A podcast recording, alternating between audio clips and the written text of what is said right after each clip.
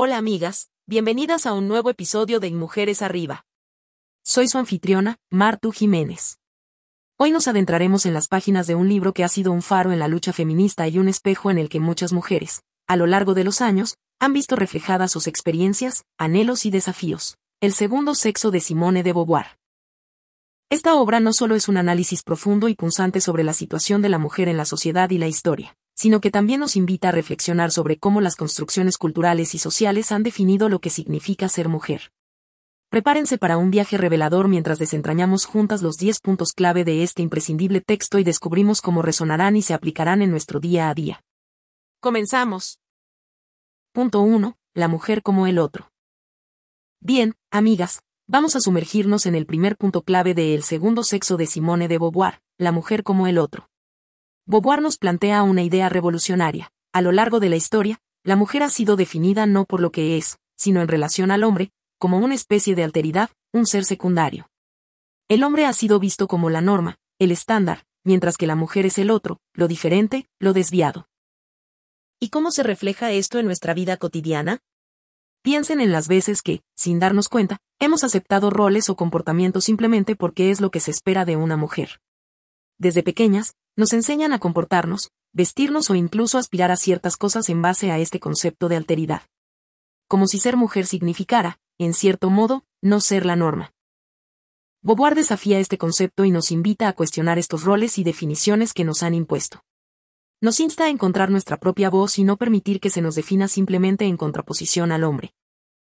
Amigas, este punto es esencial porque nos recuerda que cada una de nosotras tiene el poder y el derecho de definirse por sí misma, de ser sujeto y no objeto. De no ser el otro, sino ser una. Punto 2. La biología no es destino. Continuamos nuestro recorrido por el segundo sexo de Simone de Beauvoir, y nos encontramos ahora con un punto que, a pesar de haber sido escrito hace décadas, sigue siendo de gran relevancia. La biología no es destino. Beauvoir argumenta que, aunque existen diferencias biológicas evidentes entre hombres y mujeres, estas no deberían determinar ni encerrar a la mujer en un conjunto predeterminado de roles o comportamientos. Es fascinante, y a la vez preocupante, pensar en cuántas veces hemos escuchado frases como es natural que las mujeres se encarguen de cuidar a los niños o los hombres son más aptos para las matemáticas porque es su naturaleza. Estas ideas, que suenan tan arraigadas, reflejan precisamente lo que Beauvoir cuestiona. La biología se ha utilizado como una especie de justificación para limitar a las mujeres a ciertos roles y excluirnos de otros.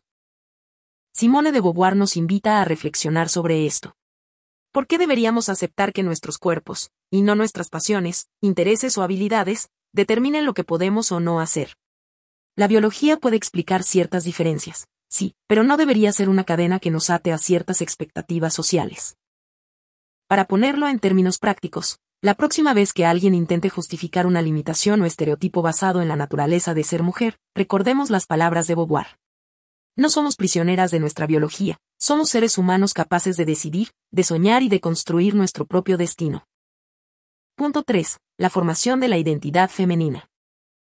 Amigas, el siguiente punto que vamos a explorar es uno que, sin duda, tocará las fibras más íntimas de nuestra experiencia como mujeres. Hablamos de la formación de la identidad femenina, tal como Simone de Beauvoir lo presenta en El segundo sexo. Desde que somos niñas, se nos inculcan ciertos valores, comportamientos y expectativas que están directamente relacionados con el hecho de ser mujer. Beauvoir examina cómo, desde nuestra infancia, la sociedad nos moldea a través de cuentos, juguetes, consejos y comentarios, que nos orientan hacia lo que deberíamos ser. ¿Recuerdan haber escuchado frases como las niñas no se ensucian o las niñas no juegan al fútbol? Esos son solo ejemplos simples de cómo se va construyendo nuestra identidad basada en normas de género. Lo impactante de la reflexión de Beauvoir es cómo, a través del tiempo, estas enseñanzas iniciales se convierten en cadenas invisibles que nos atan a ciertos roles y responsabilidades. Roles que muchas veces no hemos elegido, sino que se nos han impuesto. Pero, ¿qué sucede cuando cuestionamos esos roles y nos permitimos explorar más allá de lo que se espera de nosotras? Beauvoir nos invita a hacer precisamente eso a desafiar las nociones preconcebidas y a construir nuestra propia identidad, no basada en las expectativas de la sociedad, sino en nuestros propios deseos, aspiraciones y capacidades. Así que, amigas, la próxima vez que sientan que la sociedad intenta encasillarlas, recuerden la sabiduría de Simone de Beauvoir. Somos más que los roles que se nos han asignado. Somos individuos únicos con el poder de definir quiénes somos y qué queremos ser. Punto 4. La sexualidad femenina. Amigas, continuamos nuestro viaje por el segundo sexo y nos encontramos con un tema que, a lo largo de la historia, ha sido tanto tabú como terreno de debate, la sexualidad femenina. Simone de Beauvoir nos invita a reflexionar sobre cómo la sexualidad de las mujeres ha sido históricamente reprimida, malinterpretada y, en muchos casos, definida desde una perspectiva masculina. Beauvoir argumenta que la sociedad ha visto la sexualidad femenina no como una expresión de deseo individual, sino como una función en relación al deseo masculino. Se nos ha enseñado a ver nuestro propio cuerpo desde una mirada externa, a menudo objetivándolo. ¿Cuántas veces hemos escuchado que una mujer debe ser recatada, pura o inocente? Estas etiquetas, más que protegernos, nos limitan y nos alejan de una comprensión genuina y libre de nuestra propia sexualidad. Lo realmente revolucionario de la visión de Beauvoir es que nos invita a reclamar nuestra sexualidad como algo propio, algo que nos pertenece y que no debe ser definido o limitado por expectativas externas. Nos llama a explorar, entender, sobre todo, disfrutar nuestra sexualidad sin miedos ni prejuicios. Así que, amigas, la próxima vez que sientan que la sociedad intenta dictar cómo deben sentir o expresar su sexualidad, recordemos a Simone de Beauvoir. Nuestra sexualidad es nuestra, y solo nosotras tenemos el poder de definirla y vivirla plenamente. Punto 5. La mujer en la historia. Siguiendo nuestro recorrido por el segundo sexo, nos encontramos con un aspecto que no solo nos hace reflexionar sobre nuestro pasado, sino que también nos invita a cuestionar el presente y el futuro, la mujer en la historia. Simone de Beauvoir nos muestra cómo, a lo largo de los siglos, la mujer ha sido marginada y, en muchos casos, excluida de la narrativa histórica oficial. Beauvoir señala que, aunque las mujeres han sido una parte integral de los eventos históricos, sus contribuciones y logros a menudo han sido minimizados o directamente ignorados. ¿Cuántas grandes inventoras, científicas, artistas o líderes políticas han sido olvidadas o eclipsadas por sus contrapartes masculinas? Esta omisión no es accidental al relegar a la mujer al margen de la historia, se perpetúa la idea de que nuestras contribuciones son menores o incluso inexistentes. Pero Beauvoir nos recuerda que, a pesar de los obstáculos y la opresión, las mujeres siempre han estado presentes, luchando, creando y dejando su huella en el mundo. Así que, amigas, cuando lean un libro de historia o escuchen una charla sobre grandes personajes del pasado, recuerden a todas esas mujeres cuyas historias no fueron contadas. Y no solo eso, sino que también es nuestro deber y responsabilidad recuperar esas historias y asegurarnos de que las futuras generaciones conozcan y celebren los logros y luchas de las mujeres que nos precedieron. Punto 6. La mujer y la economía. Amigas, avanzamos en nuestro viaje por el segundo sexo y nos encontramos ahora con un tema que toca directamente las fibras de nuestra autonomía y libertad, la mujer y la economía. Simone de Beauvoir se sumerge en cómo la dependencia económica de las mujeres hacia los hombres ha sido una de las herramientas más poderosas de opresión a lo largo de la historia. Beauvoir nos muestra que, en muchas culturas y sociedades, las mujeres han sido tradicionalmente excluidas de la educación formal y del mercado laboral, relegadas a roles domésticos. Esto ha creado una dinámica en la que la mujer depende económicamente del hombre, ya sea su padre, esposo o hermano. Esta dependencia, más allá de lo financiero, ha tenido repercusiones profundas en la autonomía, libertad y autoestima de las mujeres. Pero, amigas, también hay buenas noticias. Beauvoir nos recuerda que, a pesar de estos obstáculos, las mujeres han luchado y continúan luchando por su independencia económica. A través de la educación, el emprendimiento y la participación activa en el mundo laboral, las mujeres están rompiendo las cadenas de la dependencia económica.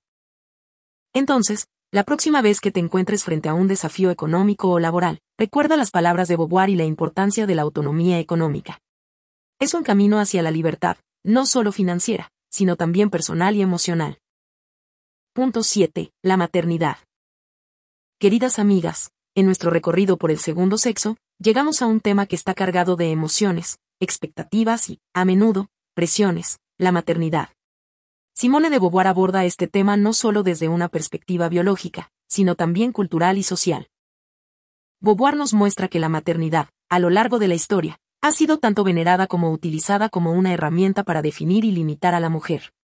Se nos ha enseñado que la maternidad es la esencia de ser mujer, que es nuestro destino natural. Pero Beauvoir desafía esta noción y nos recuerda que ser madre es una elección, no una obligación. La autora también destaca como, en muchas sociedades, la maternidad se ha convertido en un deber y una responsabilidad exclusiva de la mujer, relegándola a un papel secundario en otros aspectos de su vida. Sin embargo, Beauvoir aboga por una visión de la maternidad donde la mujer tiene la libertad y la autonomía de decidir cuándo y cómo ser madre, y donde la responsabilidad y el placer de la crianza se comparten de manera igualitaria. Entonces, amigas, ya sea que decidan ser madres o no, recuerden las palabras de Beauvoir. La maternidad es una experiencia personal y única, y cada mujer tiene el derecho de vivirla a su manera, sin juicios ni presiones externas. Punto 8. La relación con el hombre. Amigas, continuando con nuestra exploración del segundo sexo, nos encontramos ahora con un tema que ha definido, en gran medida, la experiencia de ser mujer, la relación con el hombre. Simone de Beauvoir nos ofrece una profunda introspección sobre cómo las relaciones entre hombres y mujeres han sido configuradas por estructuras de poder, expectativas y roles tradicionales. Beauvoir destaca que, históricamente, la mujer ha sido vista en relación al hombre, no como un individuo en sí misma. Esta perspectiva ha llevado a que las mujeres, en muchos contextos, busquen validación y reconocimiento a través de sus relaciones con los hombres, ya sea como hijas, esposas o madres. Además, Beauvoir señala la complejidad de estas relaciones, que están cargadas de deseo, amor, dependencia y, a veces, conflicto. Sin embargo, subraya que, a pesar de las diferencias biológicas y culturales, hombres y mujeres son, ante todo, seres humanos con sueños, deseos y aspiraciones propias. Entonces, amigas, al reflexionar sobre nuestras relaciones con los hombres, recordemos las palabras de Beauvoir. Si bien es natural buscar conexiones y amor, no debemos definirnos únicamente por estas relaciones. Somos individuos autónomos, con la capacidad y el derecho de elegir cómo queremos relacionarnos con el mundo y con quienes nos rodean. Punto 9. La mujer en la literatura. Queridas oyentes, al adentrarnos en el segundo sexo, nos topamos con un punto que, como amantes de las palabras y la literatura, resulta especialmente fascinante, la mujer en la literatura. Simone de Beauvoir nos invita a reflexionar sobre cómo las mujeres han sido representadas en la literatura a lo largo de los siglos y cómo, en muchos casos, esta representación ha sido distorsionada o sesgada. Beauvoir argumenta que, en gran parte de la literatura clásica y contemporánea, las mujeres han sido retratadas desde una perspectiva masculina. Esto ha llevado a representaciones estereotipadas de la mujer como la dama en apuros, la femme fetal, o la madre abnegada. Estas representaciones no solo reflejan las percepciones y prejuicios de la sociedad, sino que también las refuerzan. Sin embargo, no todo es sombrío en este panorama literario. Beauvoir también destaca a aquellas autoras que, a pesar de los obstáculos, han logrado plasmar en sus obras una visión más auténtica y compleja de la experiencia femenina. Mujeres como Virginia Woolf, George Sandy, por supuesto, la misma Beauvoir, han desafiado las convenciones y han ofrecido al mundo retratos literarios donde las mujeres son protagonistas activas, con voz y agencia. Así que, amigas, cuando lean una novela o un poema, sean críticas y reflexionen sobre cómo se presenta a la mujer. Y recuerden siempre buscar y celebrar esas voces femeninas que han luchado por plasmar nuestra verdad y experiencia en el vasto mundo de la literatura. Punto 10. La emancipación de la mujer. Llegamos, queridas oyentes, al último y crucial punto de nuestro recorrido por el segundo sexo, la emancipación de la mujer. Simone de Beauvoir nos brinda una poderosa reflexión sobre la lucha de las mujeres por su libertad, autonomía y reconocimiento en una sociedad tradicionalmente patriarcal. Beauvoir sostiene que la emancipación no es simplemente un acto político o legal, sino un proceso profundo de autoconocimiento, autoafirmación y desafío a las estructuras de poder. La emancipación de la mujer implica cuestionar y desafiar las normas y roles tradicionales que nos han sido impuestos, y buscar la libertad en todas sus formas, económica, sexual, educativa y emocional. A lo largo de la historia, las mujeres han luchado por el derecho al voto, a la educación, a trabajar y a decidir sobre sus propios cuerpos. Pero Beauvoir nos recuerda que esta lucha no es solo externa. Es también una lucha interna contra los prejuicios, las inseguridades y los miedos que nos han sido inculcados.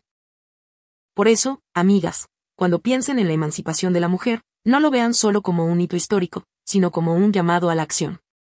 Es un llamado a continuar luchando por nuestros derechos, a empoderarnos y a apoyarnos mutuamente en este viaje hacia la libertad y la igualdad.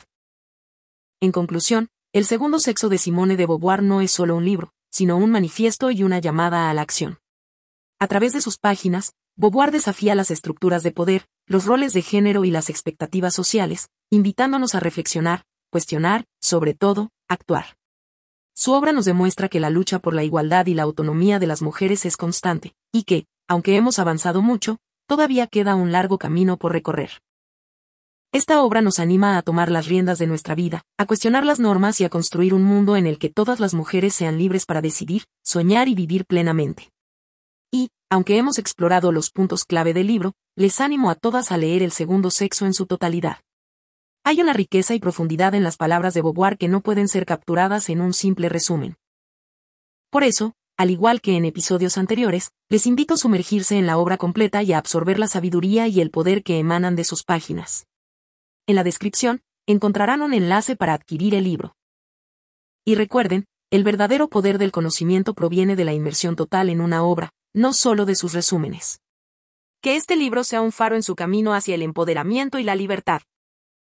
Hasta el próximo episodio de Mujeres Arriba.